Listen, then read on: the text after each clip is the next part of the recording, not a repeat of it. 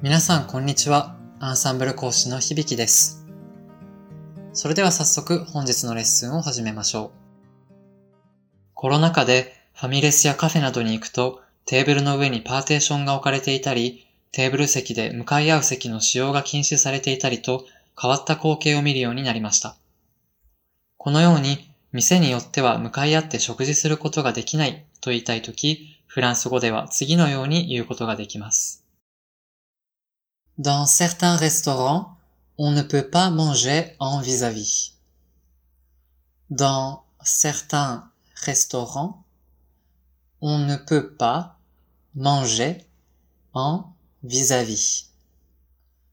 Dans certains restaurants, on ne peut pas manger en vis-à-vis.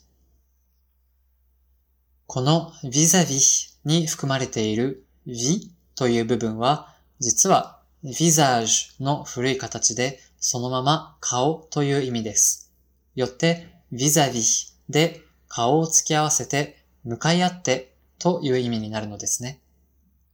また、顔を表す別の単語 face を使ってほとんど同じ意味で face à face ということも可能です。なので、先ほどの例文は、on ne peut pas manger en face à face. On ne peut pas manger en face à face と言い換えることができます。ただ、vis-à-vis では間に必ず trait d'union を入れるのに対し、face à face では必ずしも入れなくてもいいので気をつけてくださいね。最後にもう一つ、普通頭と訳されることが多いですが、顔を表すこともある単語、tête を使ったテタテ t という表現も聞いたことのある方は多いのではないでしょうか。これもよく似ていて、顔を付き合わせてといった意味があるのですが、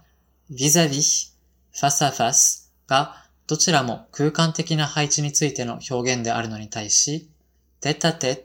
は面と向かって二人きりでのような、より精神的な意味合いも強くなってきます。紛らわしいかもしれないですが、状況に合わせて適切に使えるようになるといいですね。いかがでしたか？今回のように知っておくと役に立つフランス語の一言は、アンサンブルで配信しているメールマガジン、無料メールレッスンでたくさん紹介されています。ご興味がある方はぜひアンサンブル・アン・フランセのホームページから無料メールレッスンにご登録くださいね。それではまた、アビアント